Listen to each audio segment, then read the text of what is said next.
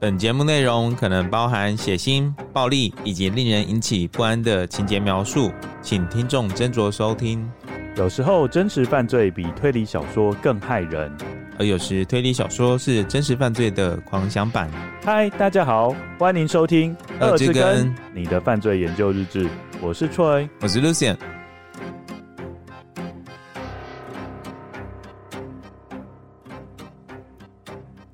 各位观友，大家好，大家好。哎、欸，还记得我们上一集讲了什么吗？哎、欸，薛明生。好，不过在程序上一集的故事之前，我们要先进行有奖征答。博士，没有那么多奖可以争，所以这一集没有了。对，这集没有，很可惜。可是大家还是要听下去。对对对，我们这一集要先进行的就是回复跟有 Apple Podcast 评论。嗯，第一则呢是由 Rose 九二二五一所留下的留言。它的标题是随时随地都能听，它的内容是说很专业、用心又很有趣的节目，上班时间听很洗脑，下班或睡觉时听却让人很好睡。我们节目有安眠药跟兴奋剂，嗯，两种都有，是一种复合式的药物。那你觉得哪一集应该会比较好睡？嗯，哪一集会好睡哦？我觉得，如果你讲故事的比例很大的集数，应该都蛮好睡的吧？真的吗？比如说上一集，哎、欸，兔子男啦，兔子男应该也蛮好睡。没有那个有尖叫声，那个不行哦。哎、欸，你那时候有说，就是我后来的配乐，你有被吓到、嗯？哦，对，就是蛮突破的啦，就是跟你之前的配音比起来，蛮突破的，就是比较凄厉的感觉。对，就是整个就有点那个 jump scary 的感觉。哦，jump scare，嗯，就是鬼片里面常常用到的一种技巧。对，嗯，好。第二则呢，是由开膛手杰森这一位，是不是？这位仁兄已经留了第二次言了，嗯，而且我要跟开膛手杰森稍微不好意思一下，要道歉。对，就是我上一次在回复的时候，好像没有注意到你的幽默，嗯，那我们请 Lucien 讲一下开膛手杰森幽默的地方在哪里？因为上一次呢，Troy 以为他是 Jason the Ripper，Jason the Ripper，那其实他是开膛手杰森，他的那个糖是糖果的糖，对。所以是一个很爱吃糖的一个杰森，对 对，不是很爱开另外一种糖的杰森，对，嗯嗯。那这次的留言标题是贴心的主持人，内容是说提到久远故事的钱都会换算成现在的大约币值。嗯，他应该是在讲 Lizzie Borden 那个案子，嗯、因为我们那时候有讲说 Andrew 在一八九零年代他的房产大概是三十万，嗯，那换算到现在大概就是八百万。哦，所以你就可以知道每一个国家感觉上通膨或者是币值贬值的情形都很严重。嗯，哎、欸、，Lucien，你记不记得就是以前一千块真的很好用？我不记得了，真的。我小时候没有拿过一千块啊啊！你没有拿过那个蒋公头像的那个一千块哦？现在不是已经换成那个四个小朋友看地球？我们小时候的零用钱差不多就顶多就是一天一百块或五十块。对啊，但是你那时候就觉得很好用。哎，没有哎、欸，以前差不多才五十块吧，就给你买个便当这样子。嗯，所以你小时候零用钱可以拿到一千呢？嗯，应该可以拿到一千吧。你也是蛮厉害的。不过我妈妈那时候有做一个训练，嗯，就是小朋友那时候不是金钱概念都不太好，对，所以我妈妈会每周给我一个任务，嗯，说你要把这个一千块给花掉，嗯，但是你要规划说你今天要去哪些地点。然后要写一个计划书，在各个地点买什么东西，你要做大略的规划，还要跟我妈妈报告说为什么要花这些钱。天哪！那只要这个计划书出去，我爸妈有审核通过，你就可以拿这个一千块钱，然后出去，然后就是那一天就很像逛大街，就是去每一个地点啊，比如说我想去什么书局，然后又要去 Seven Eleven，嗯，然后又要去哪一个超商这样子，或是超市，对，嗯，那整个晃回来就是会提着大包小包，就又有吃，然后又有玩，嗯，所以我跟我弟都很爱。我想问你一个问题，嗯，你妈妈是不是公务员出身？哎、欸，她之前做的工作有点类似公务员啦，因为这个怎么很像我的工作，就是我们要报那个计划给政府，嗯，然后要请政府拨款，那我们就要写一个 这个整个完整的计划书，就我们为什么要这笔钱，要做什么，预算是多少，要花在哪里？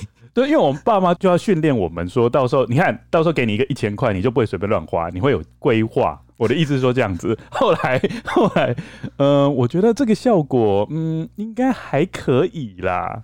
我本来想说他是会叫你去买菜，然后剩下的钱才是你的，不是不是不是，就是那一千块随便你花，你看多好，蛮好的、欸。嗯，那是可以用多久？就是你那一个晚上要全部花掉。一个晚上给你一千块，让你花，好好哦。对啊，然后把它花掉，这样子。那一千块也是蛮好赚的啦。嗯，我都没有，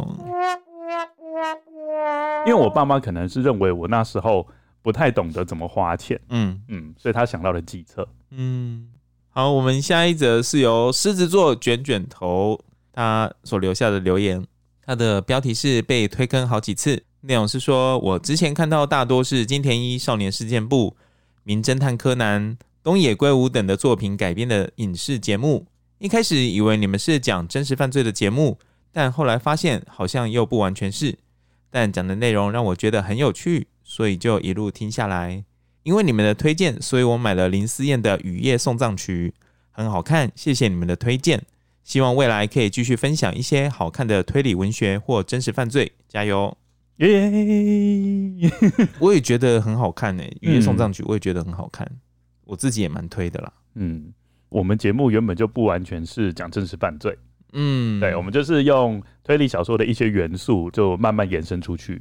关于这狮子座卷卷头他所留下的这个留言呢，其实我自己本身在开始接触 Podcast 节目之前，也是都是只有看过《金田一少年事件簿》还有《名侦探柯南》。那像福尔摩斯应该有吧？哦，还有福尔摩斯、亚森罗平、亚森罗平，就是比较基本的那种。对，那可是像横沟正史跟东野圭吾，我到目前还没有看过他们的作品。我觉得很多人应该是，就是很多跟友可能现在目前听会倒抽一口气。他说：“哎呦，这个另外一个主要的主持人竟然连横沟正史跟东野圭吾都没看过，还是要剪掉这一段？没关系。”我觉得啦，就是我们这样也可以当 podcast 节目主持人。我觉得就是我要推坑的对象，就是不只只有跟友而已。嗯，包括你，因为要把你推坑。对啊，我也是因为因为录这个节目才多看了好几部推理小说。克里对，还有克里斯蒂跟嗯，到目前的一些华文的推理小说。没有关系啊，我觉得这就是一个新的领域，然后新的了解。以上就是我跟友在我们的 Apple Podcast 留言的内容。我们现在又进入了干水期。就像我们前一阵子的水库一样，嗯，对，就是因为我们现在的留言量啊，不是一直用掉嘛，它就嘚嘚嘚嘚嘚，已经快见底了。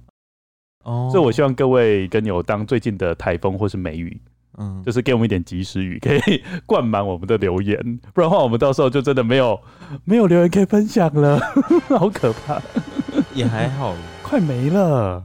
现在只要有在听我们节目的，然后你又有啊，你有 Apple Podcast，请立刻。帮我们留言。哎、欸，如果是那个嘞，Android 的，呃，其实你也可以是在，如果你在 First Story 或是 KK Box，哎，KK Box 好像不能留言。嗯、First Story 或是 Mixer Box 留言，我们也会把它截取出来，也会跟各位根友回复。嗯，这样比较好吧？我们就是不要读后 Apple Podcast。哦，对啊，嗯，其实，在 Mixer Box 也有人留言啦。哦，Mixer，我觉得下一次我也可以把 Mixer Box 的留言把它截取出来。很多吗？嗯，有一定量。哦，对，只是 Mixer Box 的留言好像都偏短。嗯嗯嗯嗯。嗯嗯，我觉得 Mixer Box 有一个机制还不错，是 Mixer Box，呃，Mix Mixer Box，你们都会说成 Mr. Box，就是盒子先生，箱子先生。好了，Mixer Box，嗯嗯，Mixer，嗯，它这个 APP 有一个好处，就是说你呃听完之后要离开，嗯，它就会跳出一个说你要不要留言。对，它就有一个那种强迫你要输入一些文字的机制，哦，还不错。所以在那个 A P P 里面，所以按否的人良心就可能有点痛。而且它的否还故意设计的，就是真的会让你觉得有一点，我真的要按下去吗？因为它上面如果你要按，就是不留言，嗯，你要按按那个键，那个键上面写的是。残忍拒绝，他都已经把你定位成你是很残忍的人，蛮有心的，所以导致那个 A P P 蛮多人会留言，就是这样，就是即使留一个笑脸，也是，也是比较多。嗯嗯，那 Apple 应该要学起来，那他应该要怎么样才会有更多人留言呢？就是说如果拒绝的话，丧尽天良的拒绝，哎，好像可以。好啦，那我们接下来就是这一集的节目开始。嗯，这一集节目一开始要先跟各位跟友介绍一下，就是薛明生的成长历程。好，那我们就请 Lucian 为我们念故事，请把你们的枕头跟棉被准备好。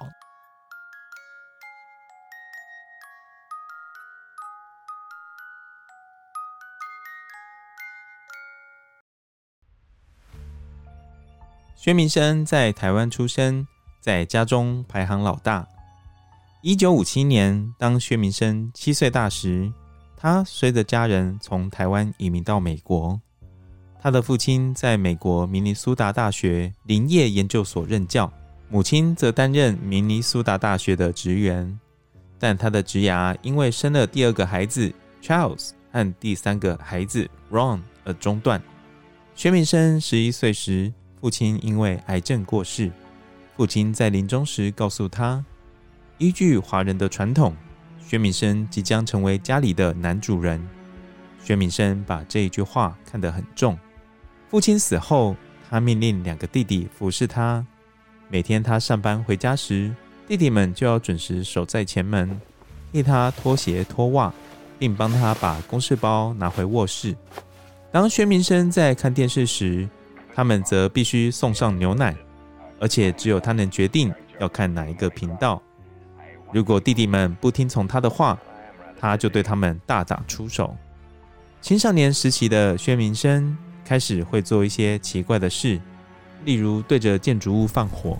他也因此被送入青少年法庭，同时被评估是否罹患精神疾病。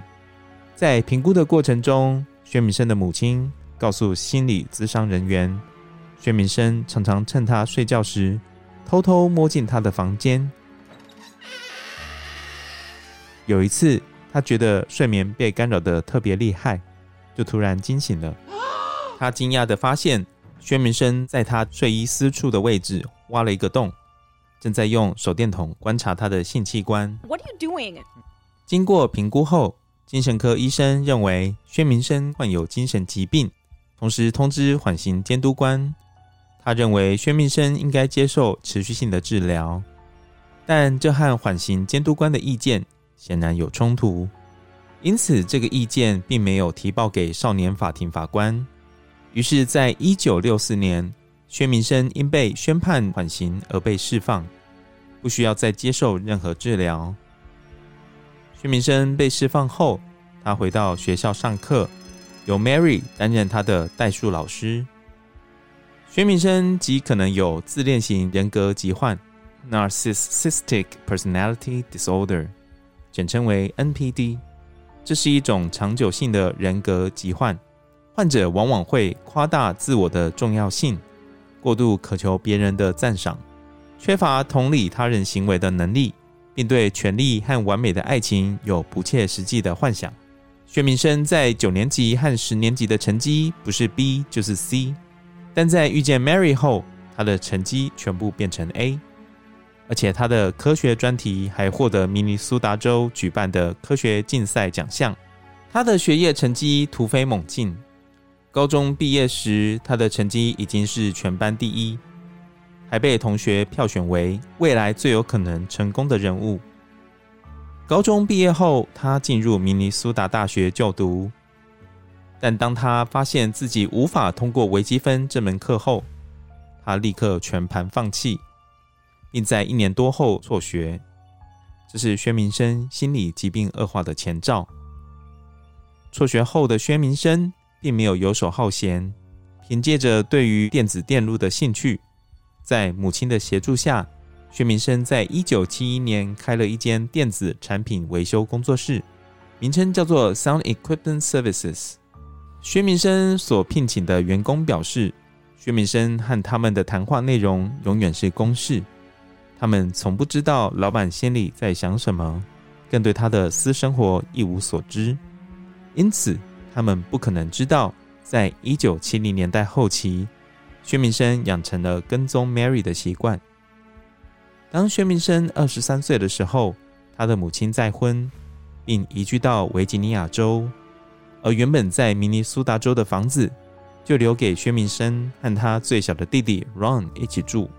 而此时，薛明生的二弟 Charles 已经结婚，与妻子另筑爱巢，因此不与他们同住。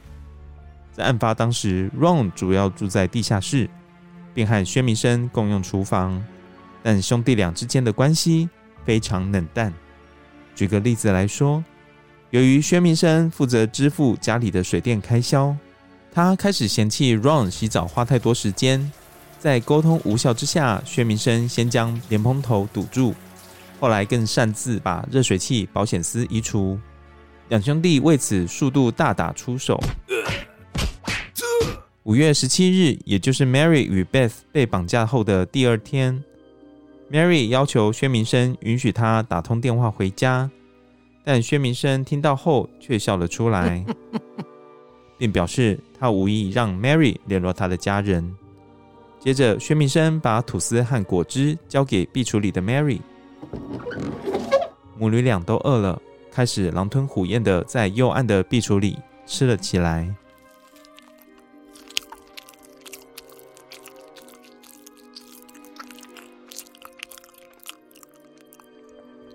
早餐结束后，薛明生用眼罩把 Mary 的视线遮蔽，把她带离壁橱，让 Beth 单独留在里面。Beth 在壁橱内大声哭求她的母亲。但她的声音几乎都被锁在壁橱里，微弱无力。薛明生并没有停止他的动作，他把 Mary 带到客厅，并把她的双手绑在沙发其中一个椅角上。接着，Mary 听到薛明生在她的身边忙东忙西，但由于双眼被戴上眼罩，她无法知道薛明生在干什么。其实这时候，薛明生正在架设录影机，而接下来的三个小时，发生在薛明生和 Mary 之间的一切，都会被忠实的记录下来。薛明生在这次谈话内容中表明自己是 Mary 的学生，他将 Mary 的眼罩取下。但 Mary 仍然无法辨识出他来。隔天，薛明生又录制了第二部影片。影片内容除了有他与 Mary 漫无边际的谈话外，还包含他性侵 Mary 的过程。在影片录制的过程中，薛明生口头和 Mary 保证，他会在母女俩预定离开美国的航班起飞前，将 Mary 和 Beth 释放。但事实上，薛明生内心知道。他不可能把 Mary 放回去。他的目标不只是和 Mary 发生性关系，而是和 Mary 共组一个家庭。而 Mary 注定就是要当他的太太。他在 Mary 面前承认，他常常跟踪 Mary，并侵入他所居住的公寓。薛明生甚至还承认，在八年前，他曾经持枪闯入 Mary 的公婆家，并将 Mary 的公公与婆婆绑了起来。因为当时他以为 Mary 住在那栋房子里，但当他质问两位老人家 Mary 的下落时，薛明生感到极度失落，因为 Mary 的公婆告诉他，Mary 和她的老公现在人在菲律宾，要好几年后才会回来。于是他把绳子解开，并威胁两位老人家不准报警。这件事就这样不了了之。薛明生也和 Mary 表示。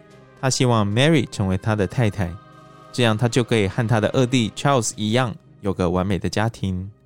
但 Mary 只是冷冷的回应薛明生：“我不能违背对神的誓言，我属于我的老公。你说你爱我，但我觉得你是在性侵我。”在两人漫长的对话中，Mary 问到薛明生是怎么得知他们一家人从菲律宾回美国的消息。当时薛明生顾左右而言他。没有直接回答 Mary 的问题。后来经过查证，罗斯威尔周报曾经针对 Mary 一家返国的消息刊登了一段短篇的报道，同时对外和大众宣传 Mary 的老公 Irvin 会举办一场讲座，分享他的海外经验。而不出所料，薛明生出席了那一场讲座活动。绑架案发生两天后，当薛明生看到当地的报纸。报道了目击者对于他外观的描述后，他开始感到不安。Oh my God！他自己认为随时都可能被警方逮捕，于是他强迫让 Mary 写信给他的家人，并在 Mary 写完后仔细的阅读，查看是否藏有暗语。他在处理这些信件时，戴着橡皮手套，避免留下任何物理证据，同时在把信封上前。他确实清点信纸的数量，以免 Mary 夹带额外的信纸。五月二十日，也就是绑架案发生后第四天，Mary 的丈夫 Irvin 收到了一封由 Mary 亲笔书写的信。信中解释，他们不立刻回家的原因，是因为 Mary 需要一些时间静下来，仔细思考这一年所发生的一切以及未来的计划。同时，Mary 也在信中上表明，希望 Irving 不要取消回菲律宾的机票，他和女儿会在期限内赶回来。Irvin 把这封信转给 FBI，FBI 决定将这封信的内容保密。同时，官方也仔细的调查了 Stoffer 一家的背景，发现这一家人平常省吃俭用，没有任何债务，而街坊邻居也表示两夫妻的感情很好。因此，在侦查初期，警方便排除 Irving 的嫌疑。回到薛明生的屋子内。Mary 和她的女儿 Beth 仍被长时间锁在壁橱里面，只能使用放置在内部的小桶子如厕。他们的衣服已经连续穿了三天，身上的味道与壁橱内部所散发的味道一致，都带着浓浓的尿骚味。当 Mary 要求薛明生让他们洗澡时，薛明生在第一时间似乎显得很困惑，他似乎没有想到这个层面。但不久后，薛明生同意母女俩到浴室洗澡，并把他们的衣服丢入洗衣机。但整个过程中，母女俩的身体仍旧被锁链捆绑在一起。五月二十一日，这天是一个重要的日子。Mary 从壁橱洞口泄入的光线判断太阳已经升起。今天是薛明生答应要释放他们母女俩的日子。虽然 Mary 知道薛明生的承诺并不可靠，但她的心里总有一丝盼望。这几天，她靠着这一丝盼望，忍受薛明生对她的折磨，也让她能沉住气，不时用圣经故事来鼓舞意志消沉的女儿。打从第一道晨曦出现后，他就在壁橱里不断祈祷。希望薛明生能够遵守他的承诺。随着外头的光线逐渐清晰，Mary 听见屋子里传来微微的声响。依照她的判断，薛明生应该是起床了。Mary 将耳朵靠近壁橱厚实的木板，仔细聆听外面的动静。她听见薛明生的脚步慢慢朝壁橱这里走过来，她忍住高涨的情绪。转头轻声和身旁的 Beth 说道：“女儿，我们就快要回到家了。”但当那个脚步声穿过壁橱，逐渐远离，她的内心迅速一沉。接着，她听见后门开启又关上的声音，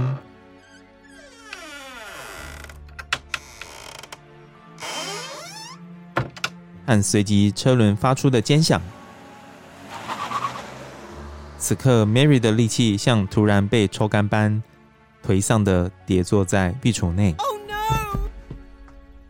Mary 知道他们今天是不可能回得了家了。她也开始怀疑，她一再呼求的上帝是否也已经遗弃他们了。时间就这样在不知不觉间慢慢的流逝。五月二十一日过了，紧接着是五月二十二日、五月二十三日。在绑架母女俩的早期，薛明生会把罐头微波加热，然后拿到壁橱给他们吃。但随着在薛明生家里的日子无止境的延续，为了女儿的身体健康，Mary 要求薛明生购买新鲜的肉、蔬菜和水果回家，而薛明生也同意了。Mary 开始下厨，负责煮饭给他们三个人吃。六月二十日，也就是 Beth 生日的时候，薛明生买了蛋糕和生日卡片，和母女俩一同唱着生日快乐歌，替 Beth 庆生。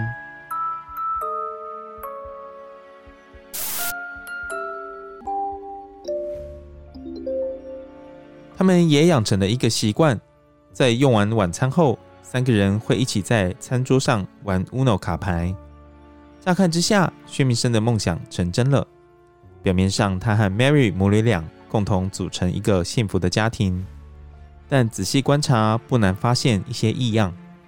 母女俩虽然分别坐在椅子上，但身上仍被锁链绑在一起。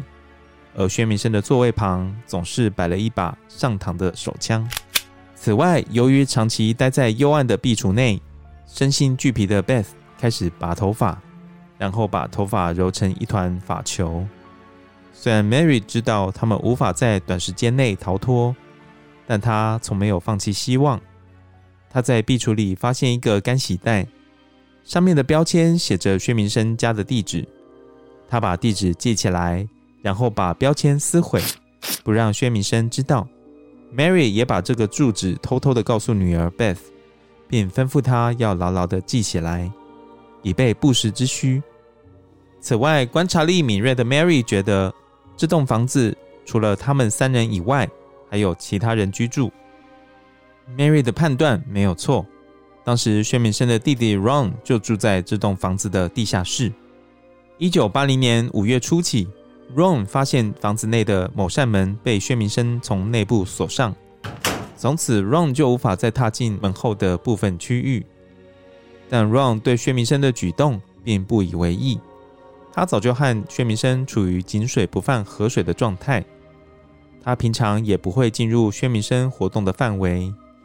但在地下室时，Ron 不时会听见从上方传来沉闷不清的声音。其中一个声音，他可以辨识出是他哥哥的，但另一个声音却听起来像女性的声音。他认为那是哥哥秘密交往的女朋友，因此不愿意他打扰。之后，Ron 向警方表示，当时他有一次进入厨房时，发现厨房被打扫得一尘不染，他就立刻确认他的想法无误，哥哥确实交了女朋友。因为不重视卫生的薛明生。是绝对不可能主动清扫房子的。另一方面，随着时间过去，Mary 也确信房子另有他人。母女俩趁着薛明生出门后，敲击壁橱的木板地面，发出求救信号，但却从来没有被回应。Mary 也曾一度想在厨房的冰箱留下字条，但后来觉得风险太大，于是作罢。即便薛明生非常努力地营造一个家的假象，但他与 Mary 的关系仍旧十分紧张，和薛明生撰写的幻想故事情节非常不同。在故事中，薛明生是一个女性渴求的性爱机器，但在现实中，薛明生在性侵 Mary 时非常难达到高潮。薛明生总是责怪 Mary 在性交过程中没有热切地回应他。而 Mary 则和薛明生表示，薛明生并不是她的老公，她真正的老公完全不会有勃起障碍的问题。薛明生对于 Mary 的冷漠态度感到非常不满，他愤恨地和 Mary 说：“你有看过人因为窒息而死吗？你再不合作，你就会看到你的女儿因为窒息而死。”接着，薛明生来到壁橱，把壁橱内的 Beth 强行拉出来。然后把塑胶袋套在她的头上，用手勒紧。Beth 又惊又怕，开始挣扎，大声哭喊着母亲。情势一度十分危急。只见 Mary 迟疑了一下，但眼神突然变得很坚定。她默默走到薛明生面前，朝薛明生的嘴唇吻了一下。薛明生这才满意的松开手，把 Beth 头上的塑胶袋取下来。但事情并没有结束。后来，薛明生在性侵 Mary 的过程中，不断询问 Mary 和 Irving 之前的性交过程，并询问 Mary 她的性能力是否比她的老公好。Mary 也只能机械性的假装配合薛明生。不久后，薛明生要求 Mary 和他同床共眠，但 Mary 表示她要在壁橱里陪伴 Beth，因此拒绝了薛明生的要求。躺在床上的薛明生默默的看着 Mary 离开房间，回到壁橱内部。除了与 Mary 的姓氏让薛明生感到困扰外，有另外一件事也让他觉得很烦躁。薛明生意外发现，没有任何媒体披露 Mary 上次所写的信件内容，同时也观察到媒体对这件案子的报道是有增无减，这让他感到十分不安。他认为应该要让 Mary 再写一封信来进行澄清，于是 Mary 被迫写了第二封信。信中强调媒体的报道有误，这并不是一起绑架案，警方和检方不需要介入调查。等风波平息，他们自然会回家。时间继续往前推进，六月悄悄到来了。事情的演变开始越来越出乎意料。某个六月初的傍晚，薛明生突然和母女俩表示，他需要参加芝加哥举办的商业大会，因此计划带着他们母女俩出门远行。这个跨州之旅对薛明生来说风险很大，因为这会让这起绑架案变成联邦案件，若被抓到，刑责至少会增加五年。但薛明生仍执意要这么做。他还请 Beth 协助列出旅行前所需要的采购清单。Beth 以他八岁年纪的脑袋写下了番茄酱、芥末酱和花生酱，而薛明生也为这趟公路之旅做足了准备。他租了一辆露营车，买了额外的缆绳和胶带。六月九日，趁着夜色，他们上路了。露营车的内部颇为宽敞，有一间浴室。还有洗手槽、炉灶、冰箱、一张桌子和一张可以充当床铺的长凳。母女俩被拘禁在这个空间，身体被绑在一起，锁链末端则固定在露营车地板的椅子上。第二天早上十点，薛明生买了素食给母女俩吃，并告诉 Mary 她要休息一下，因为她已经开了整夜的车。薛明生睡睡醒醒，持续了三个小时。Mary 一直盼望他能够睡死，这样才有机会对外求援。可惜事与愿违。薛明生醒来后，和母女俩说，他要带他们一起去买衣服。母女俩身上穿的一直是他们被绑架当天穿的衣服，都已经皱褶泛黄。薛明生将露营车停在购物中心远处。并把 Beth 留在露营车里，和 Mary 一起走入购物中心。一踏入购物中心，Mary 觉得有股陌生的熟悉感。她已经好久没有看到那么多人了，以往厌恶的吵杂人声，此刻竟让人无比怀念。一路上，薛明生紧跟在 Mary 的后方，他警告 Mary 不要轻举妄动，他的女儿还在露营车里。言下之意，Beth 还在他的掌握范围之中。Mary 战战兢兢的在购物中心内开始选购衣服。在某个瞬间，Mary 兴起了打暗号给店员的念头，但转念一想，他想到或许威斯康星州的人并不知道这起绑架案，他无法预测店员会做出什么反应，他们甚至不一定会相信他。Mary 只好放下这个念头。不过，经过一趟采购之旅，Mary 感觉到薛明生似乎降低了戒心。那天傍晚，母女俩穿上了新买的衣服，和薛明生一起到 Kmart 采购杂货。Mary 不太清楚身旁的薛明生是否将手枪藏在口袋里，但如果他们现在试图逃跑，可能会引起一场枪战。这是他需要谨慎评估的风险。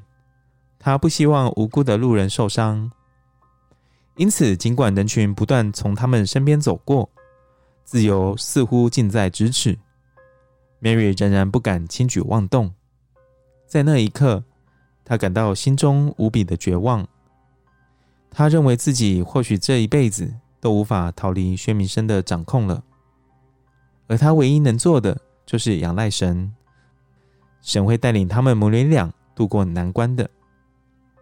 七月四日，美国独立纪念日当天，出乎母女俩的意料，薛明生竟然提议要带母女俩一起去看烟火。出门前，薛明生露出不怀好意的眼神，刻意在母女俩面前掏出一把手枪，并放进夹克里。他向 Mary 和 Beth 警告，如果他们引起任何人的注意，他会毫不犹豫地杀了他们。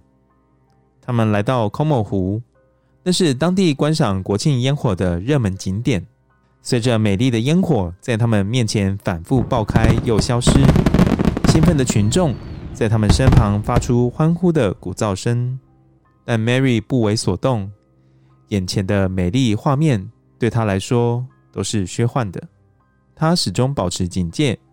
因此，当他发现拉姆西郡警方的巡逻车停在附近时，他立刻抓住这个机会，把印在车后方斗大的电话号码记在脑海中。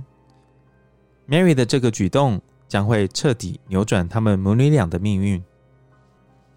两天后，薛明生的弟弟 Ron 离开家，参加一个为期一年的电脑学习计划。Ron 离开家后，薛明生显得格外放松，加上他和母女俩也相处了接近七个星期，薛明生开始认为他们已经成为真正的一家人。他对母女俩的行为不再处处带着警戒心，他也不在母女俩生活的壁橱前放置大型的家具，阻挡母女俩将壁橱的门打开。机会的大门开始对他们敞开。七月七日下午，当薛明生外出时，Mary 立刻展开了逃脱计划。由于壁橱前方已经没有重物阻挡，Mary 开始对壁橱的门轴下手。不一会儿，其中一片门的门轴就被破坏。这五十三天以来，一直限制母女俩自由的壁橱门终于被移开了。虽然母女俩仍旧被锁链绑在一起，至少他们可以离开壁橱了。Mary 拖着 Beth 往屋内电话的方向跑去，但此时 Beth 开始大叫：“妈妈，不要！我们要回到壁橱里面去。我们这样做会让她生气。” Mary 要 Beth 冷静下来，并和 Beth 解释这是一个非常好的机会，他们一定要想办法逃走。但 Beth 此时已经听不进母亲的话，恐惧让她变得歇斯底里。但情急下，Mary 一巴掌打在女儿的脸颊上，Beth 的哭叫声更大了。Mary 立刻觉得非常后悔，她蹲了下来，眼神直视着 Beth 的眼睛。Beth。妈妈，对不起你，我刚刚不是故意的。现在，请相信妈妈，神给我们这个机会，他要我们回去看爸爸和 Steve。一旦我们逃出去，我们就会很安全，他再也没有办法伤害我们了。Mary 温柔的言语让 Beth 冷静了下来。母女俩来到电话前，凭着脑袋中的记忆，Mary 拨了电话给拉姆西郡警局。911，What is your emergency？并把他们被拘禁的地址告诉警方。电话挂上后，母女俩大口的喘着气。在经过五十三天的折磨后，他们终于得救了。这个故事目前就告一个段落。我先睡一下，等一下，路人累到倒下来。等一下，我们要开始进行讨论了。嗯，你就自己跟自己讨论吧，不要这样嘛。好了，我问一个问题，就是你觉得你还有脸问问题？整集都没有讲话，还有脸问我问题？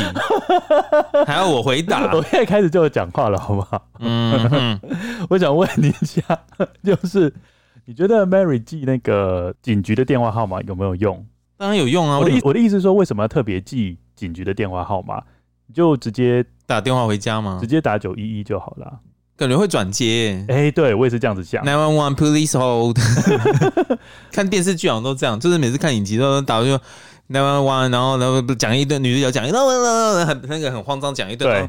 Please hold，直接帮他转。然后接下来可能坏人就趁机就会把他杀掉了。嗯，对，所以我觉得他蛮聪明的。对，而且那个一 hold 下去就会要听音乐听很久。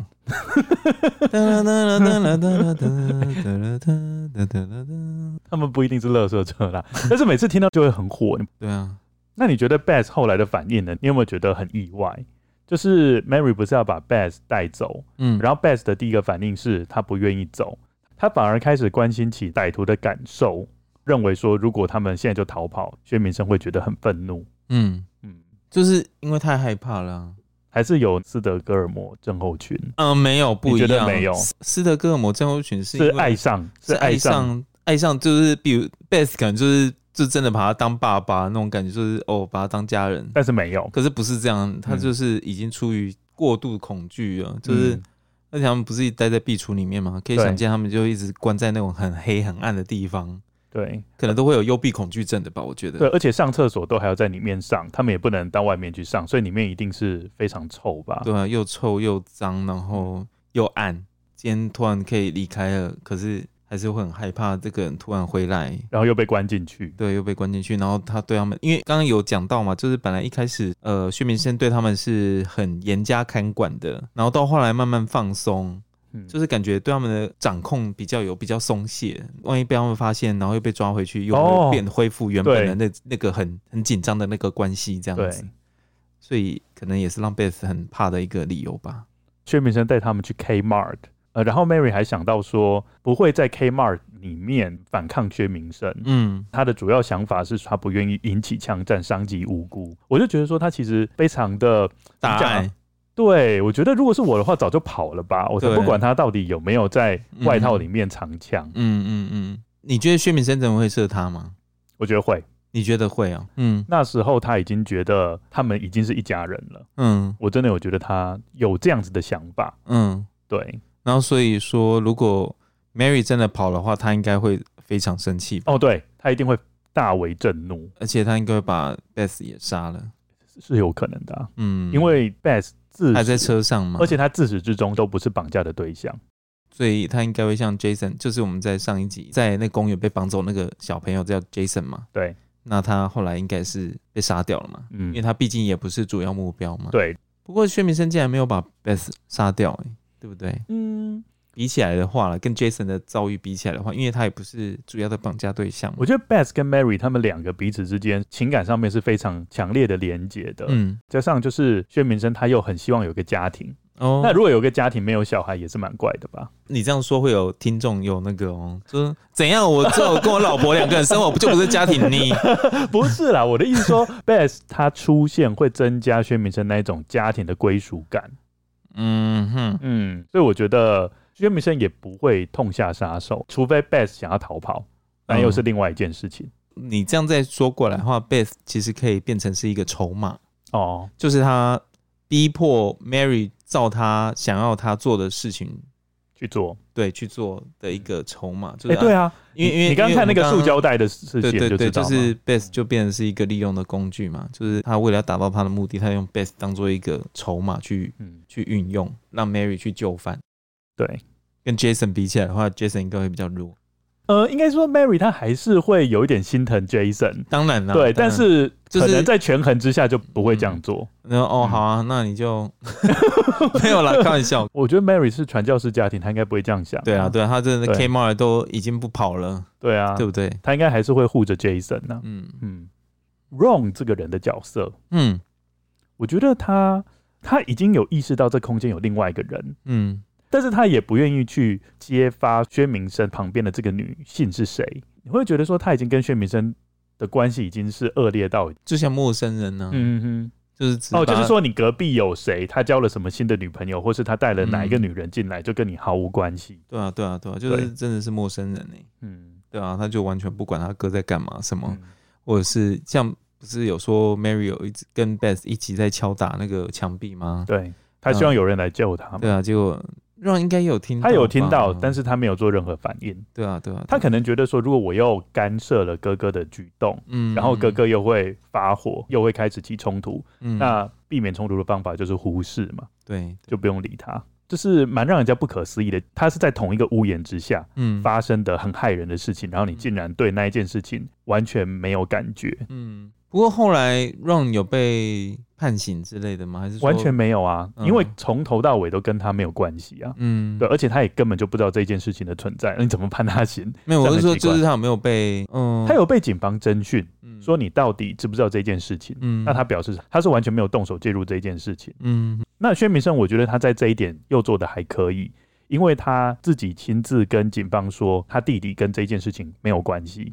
他没有故意说他跟他弟弟是共犯，然后刻意把他弟弟扯进来，没有，他没有做这件事。嗯，他也没有必要吧，而且他也没办法，因为 Mary 可能就会说没有啊，对啊，对啊，因为 Mary 感觉上就是一个很诚实的人嘛。嗯，你觉得啊，母女俩终于获释了嘛？嗯，那你觉得警方问他们的第一个问题是什么？